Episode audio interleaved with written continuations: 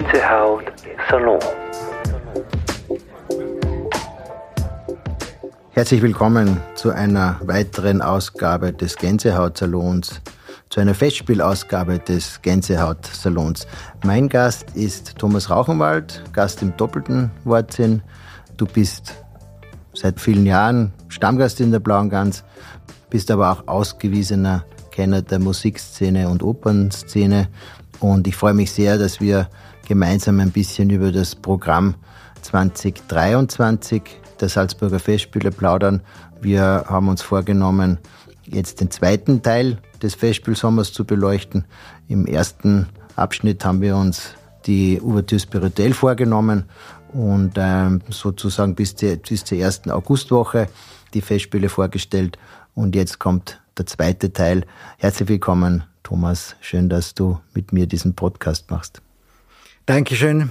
Herzlichen Dank für die Einladung. Ich freue mich bei Sonders, dass wir jetzt weitermachen dürfen. Thomas, wir sind stehen geblieben beim ersten Teil ähm, Indian Queen, eine Semi-Opera. Purcell von Peter Sellers auch ist die Fassung und dirigiert wird das Ganze von Theodor Korenzis mit seinem neuen Chor und Orchester Utopia. Ähm, Korenzis ist deswegen die Klammer, weil wir noch eine zweite Aufführung von Kurenzis in Salzburg hören werden dürfen und das ist die C-Moll-Messe. Und die hat schon eine sehr große Tradition in Salzburg und auch der Aufführungsort hat eine besondere Tradition. Es ist nämlich in St. Peter, der Peterskirche. Ja, das ist ganz etwas Besonderes, die C-Moll-Messe in St. Peter erleben zu dürfen. Wir haben das natürlich als langjährige Festspielbesucher auch schon erlebt. Und Korensis sorgt für Spannung bei dem Werk.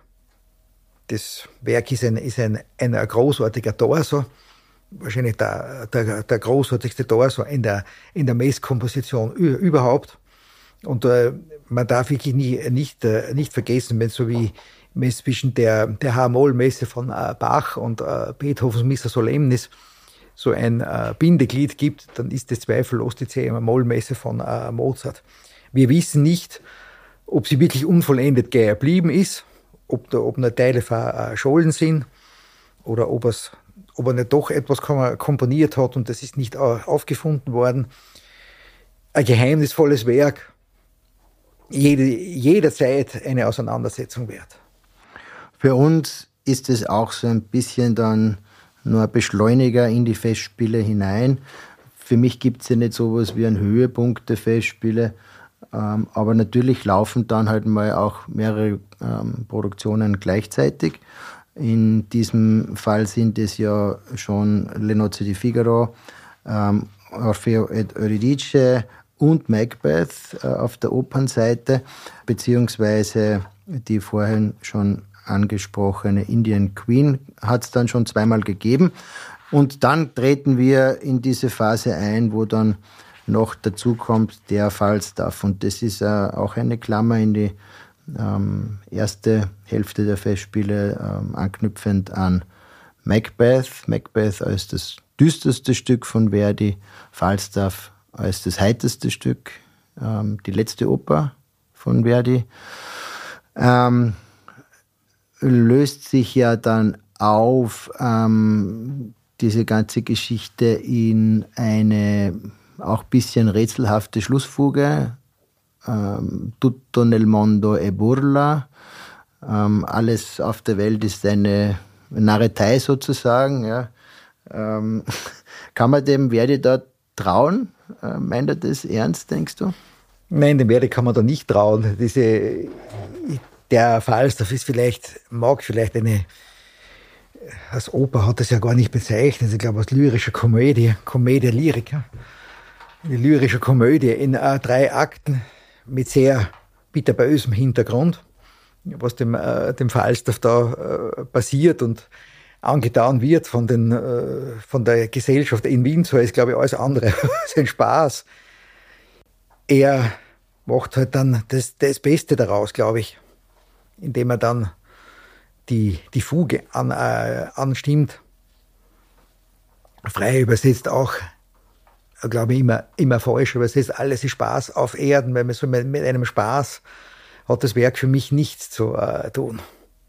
Also ich, ich sage, das ist ein, ein abgründiges, bitterböses Stück. Äh, natürlich kein Nachtstück, so wie, so wie Macbeth. Das ist, das ist schon richtig. Und es darf auch, durch, darf auch durchaus gelacht werden. Ich glaube aber, dass man da auch sehr nachdenken sollte. Und äh, wenn man sich die, die Produktion an, anschaut, erstens einmal von der musikalischen Leitung spannend, Ingo Metzmacher, äh, dann Re Regie Christoph Marthaler, äh, das wird sicher keine naturalistische Produktion, auch nicht in der Ästhetik von der Anna Fiebrock, die die, die Ausstattung besorgt. Äh, die haben eine eigene Ästhetik erschaffen, muss man sich auch darauf äh, einlassen und, und bereit äh, darauf sein. Was aber natürlich bei der Produktion zu, zu bemerken ist, da hat man auch von den Sängern, das wirklich große Namen. Nicht? Also das muss man sagen, Gerald Findlay aus Falstaff, Simon Kindleside als Ford.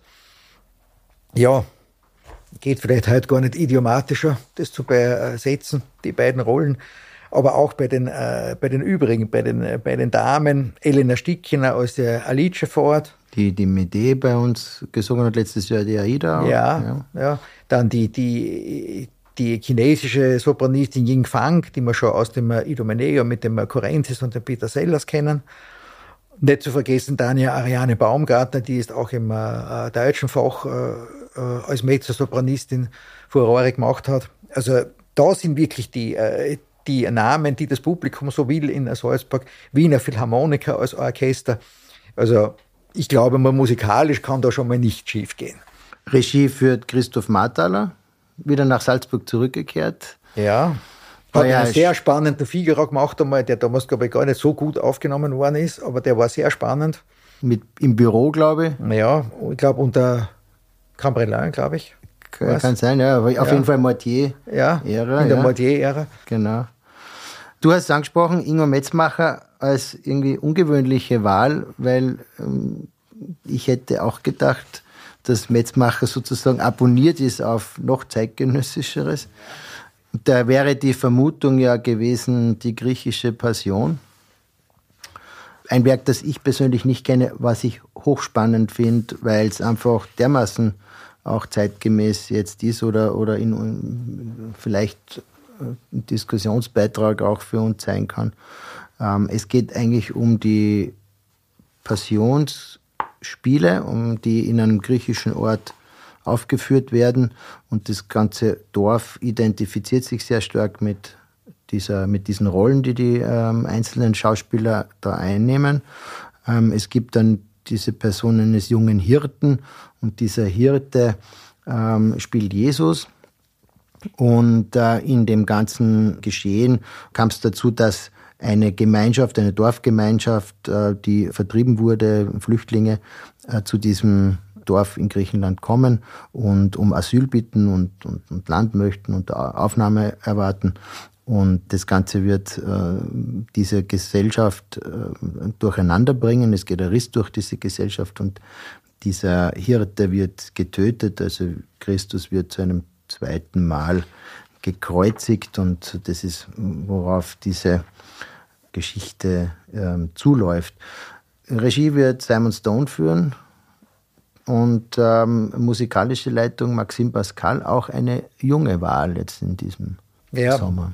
Da bemerkt man auch den Generationenwechsel bei den Dirigenten in Salzburg. Wir haben vorher schon äh, Pichon äh, gehabt, der, der den Figaro dirigieren wird. Herr Maxime Pascal ist auch ein junger französischer, aufstrebender Dirigent, meines Wissens äh, 2014 äh, Preisträger beim äh, Young Conductors Award in äh, Salzburg. Hat voriges Jahr eine spannende äh, Produktion von äh, Johanna auf dem Scheiterhaufen von Honecker bei der Obertür spirituell gemacht. Die war ganz fein. Ist sicher für die, äh, für die, für die Art, äh, für die Art von, von Musik von Martinou eine gute Wahl. Ich hätte da eher getippt, dass Jakob Ruscher das macht, der voriges Jahr die, die äh, Katja Kavanagh gemacht hat.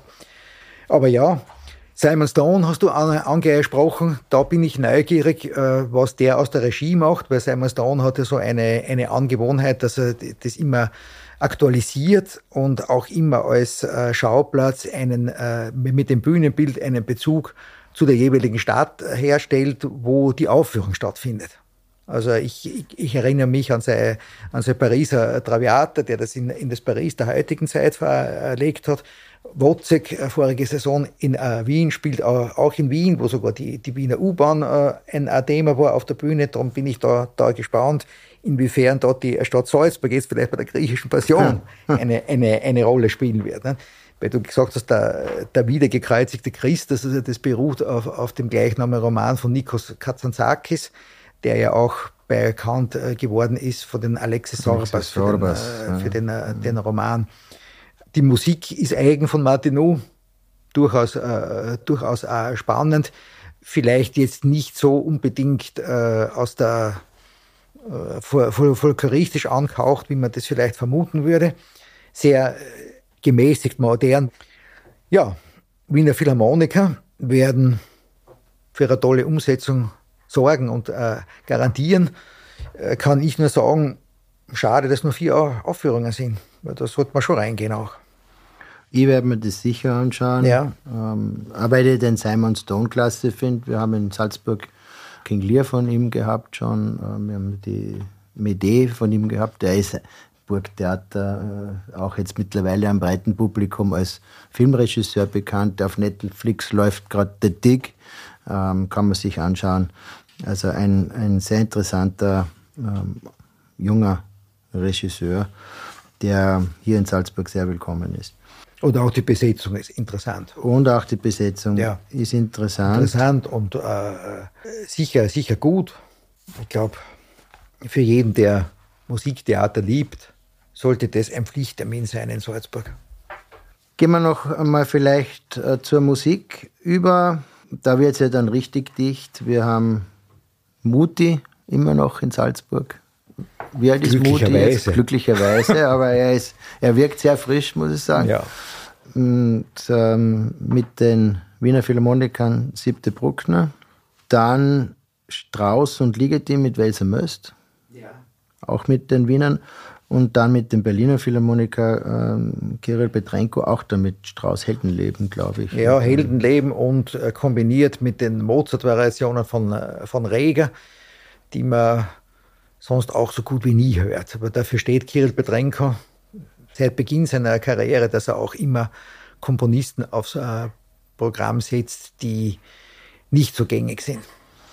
Und der von dir bereits erwähnte Jakob Ruscher, der letztes Jahr einen großen Erfolg auch hatte mit Katja Kapanova, die achte Symphonie von Dvorak in Salzburg dirigieren. Leider hören wir von dem sonst nichts mehr. Das ist der einzige Auftritt. Die achte Symphonie von Dvorak mit den Wiener Philharmonikern und äh, vorher, vor, vor der Pause, das zweite Klavierkonzert von Brahms mit dem von dir schon angesprochenen Igor Levit. Mhm.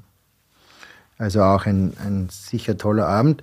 Es geht dann da mit den Solisten so weiter in der Preislage unter Anführungszeichen. Renaud Capisson und dann Sokolov, Schiff, äh, Volodos und, und Uchida. Also da geht es dann so richtig in einen sehr intensiven Sommer und wir haben noch zwei Opern, die dann auch noch laufen. Capuletti Montecchi. Also ist das jetzt die dritte Shakespeare, äh, der dritte Shakespeare-Bezug sozusagen? Im Grunde, ja. Romeo und Julia, die Vertonung von Vincenzo Bellini. Interessant, dass der Romeo mit einem Mezzosopran besetzt ist, also eine, eine Hosenrolle. Äh, ja, der dritte, der dritte Shakespeare-Bezug, das gibt es allerdings nur Konzertant, was ich weiß. Es gibt es ja Konzertant. Nur Konzertant. Ja. Und auch mit, mit jungen, interessanten, aufstrebenden Sängern und Sängerinnen. Ja, wenn man Belcanto mag, ist das durchaus auch eine, eine, Empfehlung. Und was ich aber noch auf alle Fälle empfehle, wo es leider nur eine Aufführung gibt, sind die, die fünfaktigen Trojaner von, äh, von Berlioz. Du hast du vorher gesagt, das ist eine Sensation. Ja, das ist eine, die Oper ist, ist äh, wunderbar. Es ist ein Grand Opera, französische Grand Opera pur. Also, die, das lässt nichts zu wünschen übrig. Interessant durch die Besetzung, John Elliott Gardiner, eher für historische Sachen auch bekannt. Äh, wird aber, glaube ich, für eine sehr feine, elegante Umsetzung der Partitur sorgen. was da unbedingt sein, äh, sein sollte. Das darf ja nicht zu, äh, zu groß, orchestrig und zu dick rüberkommen. Auch die, äh, die Besetzung geht in die Richtung eher, eher feinere Stimmen. Michael Spyros als Aeneas, da freue ich mich drauf. Das, das wird ein absoluter Hit. Und das ist am 26. August und dann sind wir schon fast wieder am Ende der Festspiele. Am letzten Tag noch Boston Symphonieorchester. Andres Nelsons, Nelsons ja, ich glaube Strawinski. Und dann war es das schon wieder mit einem Festspielsommer, der, glaube ich, auch ein ähnlich nachdenkliches sein wird wie der vergangene. Ähm, Im Vorwort zum Programm heißt es auch, ähm, das ist dann eben auch Shakespeare, Zitat aus dem Hamlet, die, unsere Zeit ist aus den Fugen. Ähm, das ist, glaube ich, die allgemeine Empfindung. Wie, wie empfindest denn du das, wenn man in so einem Festspielsommer dann nach Salzburg kommt? Äh, irgendwo ist man ja auch in, Hoch, in Hochstimmung und gleichzeitig werden solche Themen, die wirklich auch schwere Themen sind, im, im Macbeth zum Beispiel, aber auch in der griechischen Passion, ähm, behandelt, die uns ja auch irgendwo sehr nahe gehen und emotional nahe gehen. Ist man da in einem Wechselbad der Gefühle auch in so einem Festspielsommer? Ja, bestimmt. Bestimmt ist man in, in, in einem Wechselbad und das, ich glaube, die, die Ereignisse um uns herum, das kann niemanden kalt lassen und auch nicht, nicht unberührt lassen. Ich bin immer froh, wenn ich nach, nach Salzburg kommen kann und, und nach, äh, kommen darf und ich sehe es immer als ein besonderes Geschenk an. Und ich, für mich ist die, ist die Musik, das ist die, auch die, die Auseinandersetzung damit und speziell in, in Salzburg, ich sehe das auch mit einer gewissen Demut jedes Jahr. Und da, da freue ich mich wirklich drauf. Und ich glaube, wir, wir brauchen das in diesen Zeiten auch, dass man die, die, die, die schönen Künste können schon über viele hinweg helfen. Ist das dann etwas, wo sich bei dir auch was auflöst, sozusagen an Fragestellung? Oder kommen Fragestellungen eigentlich mehr hinzu und gleichzeitig ist eben dieses Befragen und im Diskurs sein und im Austausch sein das, was äh, im Grunde diese Beschäftigung ausmacht? Also vielleicht nochmal anders gefragt, was ist denn die Funktion von Kunst und Kultur, wenn sie solche Themen berührt? Nee, dass es die Menschen einfach zur Auseinandersetzung damit anregt auch und dass man auch ein bisschen tiefer eindringt und auch hinter, hinterfragt auch wieder. Und vor allem, was machen auch diese, diese Werke dann äh, mit uns? Was lösen sie in uns aus? Ich finde das in Salzburg immer so spannend, weil man das ja dann auch noch so mitkriegt. Ne? Also man sieht ja dann, wenn man am Abend durch die Stadt geht, dann Menschen auch angeregt miteinander reden und in, in, in Gasthäusern sitzen, im Kaffeehaus sitzen und äh, ganz intensive Diskurse führen. Du das Gefühl, dass das seit der Pandemie irgendwie auch mehr geworden ist? Ich kann mich erinnern, 2020, das war so ein ganz besonderes Pandemie, also ganz besonderes Festspieljahr, weil eben die Festspiele so kostbar waren. Weltweit ist ja fast nichts äh, möglich gewesen und Salzburg hat das irgendwie durchgeboxt. Ähm, was ein großes Verdienst war vom Festspieldirektorium und von Helga Rabel-Stadler die Festspiele stattfinden zu lassen, auch ein großes Risiko war. Und gleichzeitig war das so wichtig, finde ich, weil man gemerkt hat, was, was uns da auch fehlt. Und in diesem Jahr ist mir aufgefallen, dass es sowas gab wie eine neue Verortung ähm, der, der Positionen von Publikum und Künstlern. Also es war viel näher, da ist viel, viel, viel Hürde weggefallen, obwohl es eigentlich viel distanzierter war als sonst, dann noch mit, mit Distanzregeln und mit Maske und so weiter. Aber emotional hat es zu einer neuen Nähe geführt. Und ähm, hast du das Gefühl, dass davon irgendwie jetzt auch etwas noch sich zeigt und, und jetzt haben wir eine andere Bedrohung und rücken ein bisschen vielleicht auch zusammen dadurch? Nee, ich glaube, dass diese, äh, diese intensivere fast dieser intensivere Kontakt untereinander auch mit dem, mit dem Besuchern noch äh, anhält, weil, es, weil du das gerade gesagt hast, obwohl es Abstandsregelungen ge, äh, gegeben hat, aber die, die äh, dort waren, die haben sich doch auseinandergesetzt und wir haben doch auch diskutiert und ich habe viele Diskussionen in der Blauen Ganze geführt mit äh, anderen Gästen, auch hitzige Diskussionen über Produktionen und das war 2020 eigentlich genauso wie immer. Ich habe das so gern, wenn bei uns dann über die Tische hinweg ja. dann Diskussionen stattfinden, weil manchmal sitzt man dann doch ein bisschen eng und dann hört man sogar vielleicht zu, was da im Nebentisch diskutiert wird. Und ich habe es nicht nur einmal erlebt, dass jemand dann gesagt hat, entschuldigen Sie bitte, aber ich habe das wirklich, ich möchte mich gar nicht einmischen in Ihr Gespräch, aber das war so interessant, was Sie gesagt haben und so weiter. Und auf einmal entwickelt sich dann über zwei Tische hinweg ein Gespräch und man rückt zusammen, bestellt eine Flasche Wein und diskutiert das aus. Also diese Lust auch, ähm, die, die, im, im Austausch zu sein, ich halte das für ganz was Wesentliches. Ich verstehe oft Menschen nicht, die es schaffen, sofort nach einem Konzert nach Hause zu gehen äh, ohne das nur in irgendeiner Form zu reflektieren. Also ich, ich, ich halte das immer für ganz wesentlich. Ich möchte dann, wenn ich mit meiner Frau in einer Oper war, möchte ich gerne wissen, wie sie es erlebt hat. Und, und dann habe ich manchmal eine Fragestellung und, und, und lass mir es von ihr erklären. Ähm, und und ähm, das, das halte ich für, für eine wesentliche kulturelle Leistung, die man da gemeinsam erbringt, sozusagen, ja, dass man in diesen Austausch geht.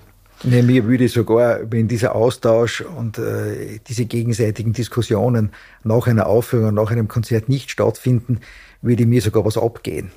Das gehört, das gehört einfach dazu. Oder auch, dass man das irgendwo ausklingen lässt. Das muss jetzt kein großartiges Essen sein. Das kann ein, ein Glas Wein oder ein Glas Bier auch sein. Aber ein Ausklang muss sein und auch eine Diskussion muss sein. Jetzt hast du dankenswerterweise gesagt, dass du in der Blauen Gans diesen Ausklang hast, aber wenn du mal nicht in der Blauen Gans bist, wo, wo sind denn noch so Orte, die du gern aufsuchst, wenn du in Salzburg bist?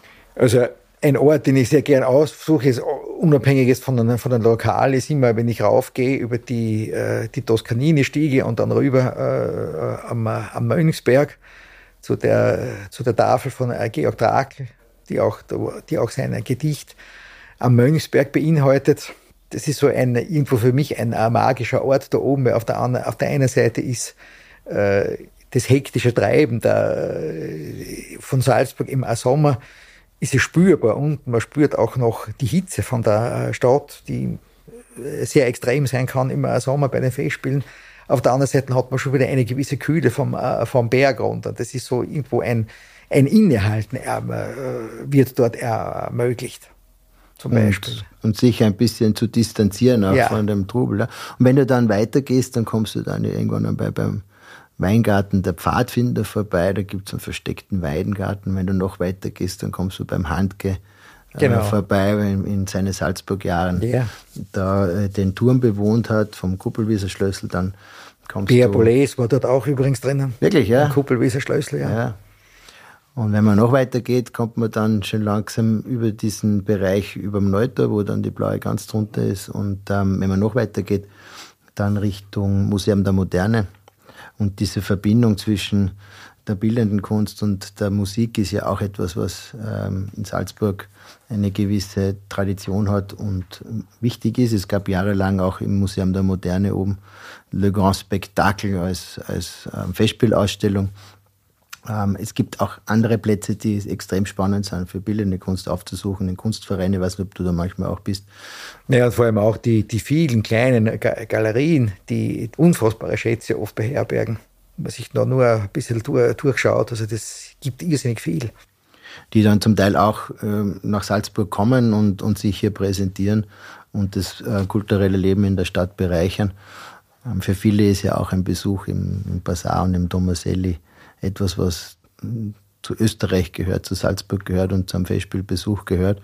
Oder ähm, ein, einfach in einen kalten See zu springen und in Trinkwasserqualität zu planschen und dann am Abend in die, in die Oper zu gehen. Also ich glaube, es gibt fast nichts Schöneres an Urlaubsmöglichkeit aus meiner Sicht. Also ich empfinde das das privilegierteste überhaupt, ja, dass man in einer sehr intakten Natur sich den ganzen Tag aufhalten kann. Dann fährt man herein in die Stadt oder ist vielleicht sogar schon in einem Hotel, wo man dann kein Auto mehr braucht und so und, und, und einfach wirklich so mit zu Fuß alles machen kann und dann geht man in die Festspiele und wenn man rauskommt, hat man diese Prachtkulisse, hat die Mönchsberg-Felswand vor einem und dann kriegt man ein Glas Champagner in die Hand gedrückt und was Gutes zum Essen. Ähm, ich, ich denke, das ist Festspielbesuch, wie ich es auch gerne hätte. Ja, vor allem Lebensqualität, für die man dankbar sein muss, dass man es hat. Absolut, absolut. Das Epizentrum des Besonderen, das ist das Motto und der Anspruch von Markus Hinterhäuser. Glaubst du, löst sich dieser Anspruch ein? Ja, ich glaube auf, auf alle Fälle, das, äh, das Programm ist äh, sehr, sehr vielseitig wieder und auch durchaus einmal ungewohnt. Mit, mit, mit un, ungewohnten Sachen. Es ist, es ist da schon etwas, mir, mir fällt das schon auf, es in den, in den letzten Jahren, es ist schon immer ein, es geht immer einen, einen wieder einen, äh, einen Schritt weiter. Es ist, man, man ist nicht mehr, mehr so äh, traditionell behaftet, dass man sich jetzt auf Mozart, Verdi und Strauss speziell in den Opern beschränkt, und auch im, auch im Konzertprogramm hat man nicht nur, nicht nur Beethoven und auch Bruckner, sondern man weitet das zusätzlich auch äh, in die Moderne aus. Man hat, Markus Hinterhäuser steht auch für die moderne Musik und es ist auch gut so. Das muss auch, äh, auch sein. Ich glaube, auf die Art und Weise kann es auch gelingen, neue junge Publikumsschichten anzusprechen. Und ich glaube, was wirklich gelingt, ist so eine poetische Aneinanderreihung. Ja. Also es sind nicht einfach nur ein paar Perlen, die hingeschmissen werden, sondern es ist dann immer auch eine Perlenkette die hier angeboten wird und das ja. ist die Handschrift von Markus Hinterhäuser. So wie er selbst sagt, also er, er hat da immer so, äh, so wie will er Denkräume schaffen und das, für mich ist es auch immer, immer spannend, diese da, die Denkräume selbst äh, aufzumachen und dann selbst auch weiterzuspinnen, auch im, im Gespräch mit, mit, mit, mit anderen Gleichgesinnten. Das ist, da, da kann irrsinnig viel entstehen. Das ist, und es, es sollte auch, es sollte durchaus weitergehen. Also was ich mir jetzt wirklich auch in, äh, auch in Salzburg wünschen würde, euch in den, in den nächsten Jahren oder in, in den nächsten Jahrzehnten, wäre vielleicht einmal ein, ein richtiger Janacek-Zyklus auch. Oder vielleicht einmal die, äh, ein paar Opern von äh, Benjamin Britten, die meines Erachtens ja im Sommer noch nie gespielt worden sind in äh, Salzburg. Da könnte man die, die Festspiele auch öffnen. Wir werden diese Wünsche weitergeben. Die Leidenschaft ist absolut spürbar. Lieber Thomas, vielen Dank, dass du mit uns Lust gemacht hast auf diese Festspiele 2023. Meine Damen und Herren, äh, das war Thomas Rauchenwald hier aus Salzburg. Wir haben versucht, Ihnen einen kleinen Ausblick zu geben auf diese Festspiele und was Sie hier alles erwartet. Ich glaube, es geht darum, sich wirklich auch überraschen zu lassen und mit einer großen Offenheit nach Salzburg zu kommen. Wir freuen uns, wenn Sie mit uns gemeinsam Neues entdecken und wenn Sie bei uns vorbeischauen in der Blauen Gans, so Sie nicht ohnehin bei uns wohnen, dann sehen Sie uns nämlich beide irgendwo sitzen bei einem Glas Wein und unser Gespräch vertiefen. Thomas, danke nochmal. Kann ich nur zurückgeben, lieber Andreas. Mein Name ist Andreas Quere, ich bin Eigentümer und Gastgeber in der Blauen Gans und ich freue mich auf einen tollen Festspielsommer 2023. Gänsehaut Salon.